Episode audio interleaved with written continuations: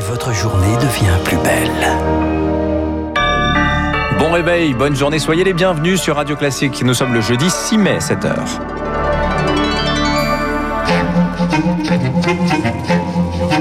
6h30, 7h30, la matinale de Radio Classique avec Dimitri Pavlenko. Et à la une ce matin, un policier tué par balle à Avignon hier par un dealer. Le coupable présumé est en fuite. Gérald Darmanin était sur place hier soir, vous l'entendrez. Jean-Michel Blanquer, lui, revoit sa copie pour le bac. Le grand oral et l'épreuve de philo sont maintenus, mais aménagés. Et puis pas de vacances pendant les vacances. Comment va se passer la vaccination cet été? On vous dit tout dans un instant. Radio classique. Mais à la une ce matin, Lucille Bréau, c'est Avignon qui se réveille sous le choc. Un policier tué par balle hier soir lors d'une opération antidrogue. Les faits se sont produits vers 18h30 lors d'un contrôle sur un point de deal notoire. Un homme a tiré sur ce fonctionnaire à deux reprises avant de prendre la fuite sur une trottinette. Il est toujours recherché ce matin. Le- la victime avait 36 ans. Il était père de deux enfants. Un choc pour ses collègues.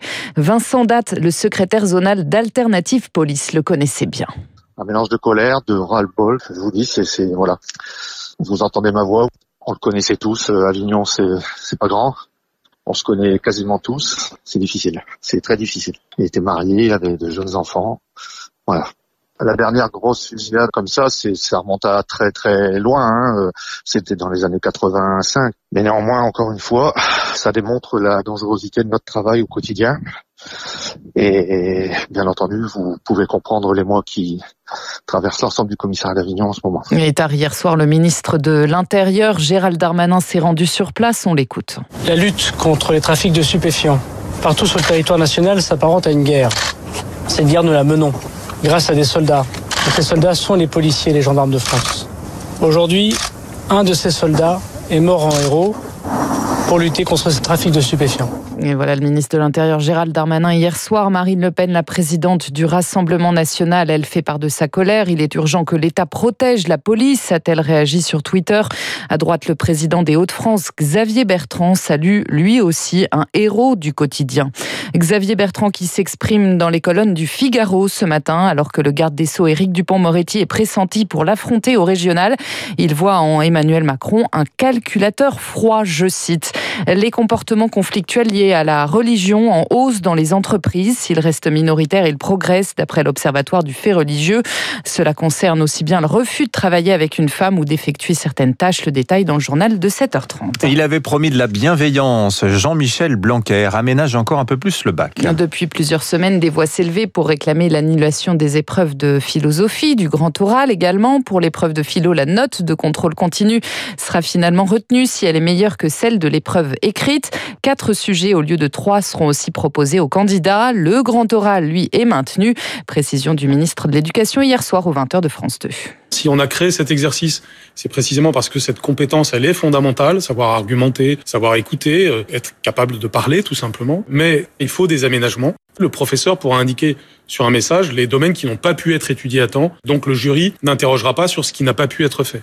Et par ailleurs, on autorisera le fait que pendant les 20 minutes de préparation, ils prennent des notes, bien sûr, et que ces notes, ils les aient à disposition pour euh, l'exercice euh, oral qu'ils feront. Concernant l'oral de français, enfin, cela concerne les premières. Deux textes pourront être choisis parmi les 14 présentés. Sur le front du Covid, cette fois, Emmanuel Macron lui inaugure un nouveau vaccinodrome à 10h au parc des expositions de la Porte de Versailles à Paris. Objectif monter en charge avec 2000 injections par jour. D'ailleurs, on se demandait comment allait se passer la vaccination cet été. On a des réponses. Pas de vacances pendant les vacances. Le gouvernement travaille sur plusieurs pistes pour éviter que le rythme des injections ne s'effondre pendant les congés. Des doses supplémentaires pourraient être envoyées dans les zones touristiques. Objectif, vacciner 500 000 personnes par jour jusqu'à la rentrée, Rémi Pfister. L'objectif du gouvernement, c'est de vacciner la moitié de la population avant le mois de juillet, mais cela ne suffira pas pour une immunité collective. Il faut au moins 70% de gens vaccinés. L'été ne doit pas freiner la vaccination, selon le professeur de santé publique Philippe Amouyel. Il va falloir vacciner massivement pendant l'été, et par exemple délocaliser une partie des doses sur les lieux où les gens seront concentrés au mois de juillet, au mois d'août, c'est-à-dire les lieux de vacances, pourrait être une idée qui permettrait justement de faciliter cette vaccination pour assurer le plus rapidement possible une couverture qui nous permette de réduire significativement la transmission, surtout à l'approche de la rentrée euh, d'automne. Mais faire tourner des centres de vaccination dans les zones touristiques, cela demande du personnel. Pourquoi alors ne pas faire appel aux étudiants en médecine, suggère le docteur Jean-Paul Hamon. Quand j'étais étudiant, euh, j'allais avec les centres de transfusion pour euh, titiller des gens en vacances pour leur demander de donner leur sang, mais on allait dans les campings, on se déplaçait sur les lieux de vacances. Je pense pas qu'il y ait besoin de faire de, de, de grands vaccinodromes parce que un centre municipal avec euh, un ou deux médecins, ça fonctionne très bien et c'est très efficace. Reste le problème des cabinets médicaux. Nombreux sont ceux qui ferment durant l'été. Selon les médecins, c'est justement ces doses-là que l'on pourra livrer dans les zones touristiques. Rémi Pister, une centaine de pays le réclamaient. Les États-Unis sont favorables à une levée des brevets sur les vaccins. Objectif accélérer la production et la distribution partout dans le monde. D'autres pays comme la France y restent opposés. Une décision qualifiée de décevante par la Fédération internationale de l'industrie pharmaceutique.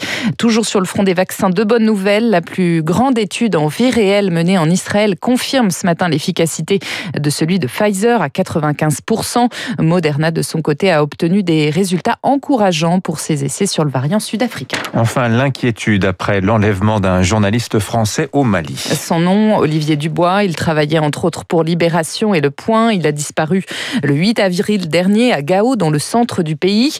Dans une vidéo de 21 secondes diffusée hier, il affirme avoir été enlevé par des djihadistes affiliés à Al-Qaïda. L'ONG Reporters sans frontières se dit inquiète. Sa porte-parole, Pauline Desmevel. Quand on voit que deux journalistes espagnols ont été tués la semaine dernière au Burkina Faso, donc non loin du Mali, on voit que cette région est extrêmement dangereuse. Nous sommes heureux de voir qu'il y a une preuve de vie et nous comptons sur les autorités pour nous donner euh, plus d'éléments rapidement qui nous permettent d'espérer une issue positive rapide. Et puis les Britanniques appelés aux urnes aujourd'hui pour renouveler certains de leurs maires, comme celui de Londres, mais aussi les parlements régionaux gallois et écossais. En Écosse, ce sont les indépendantistes qui sont en pole position. Merci Lucille Bréau. Vous revenez tout à l'heure à 8h. Dans un instant, rappel des titres de l'économie. L'édito de François Vidal, on va parler du torchon en train de brûler entre la Chine et l'Europe. Et puis notre invité éco ce matin, Frédéric Oudéa, le directeur général du groupe Société Générale. Il publie ce matin ses résultats trimestriels. Euh, ce sera en exclusivité sur